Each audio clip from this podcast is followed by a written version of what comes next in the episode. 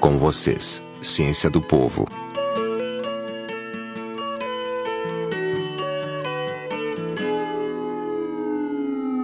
Here comes the sun, doo doo doo. Here comes the sun, and I say it's alright. Alguém sabe como é feito o nosso calendário anual, que tem meses com 30 dias, outros com 31 e um mês de fevereiro com menos dias.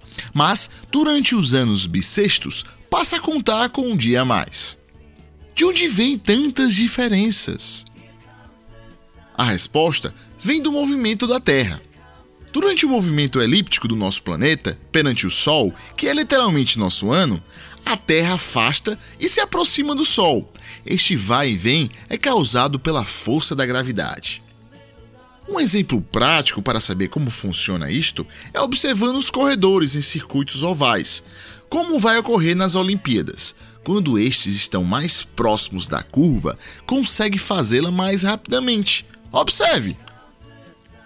O mesmo ocorre com a Terra durante o ano. Por isto, a velocidade do nosso planeta muda, e daí a necessidade de ter meses curtos, grandes e deixar os aniversariantes do dia 29 de fevereiro bastante preocupados.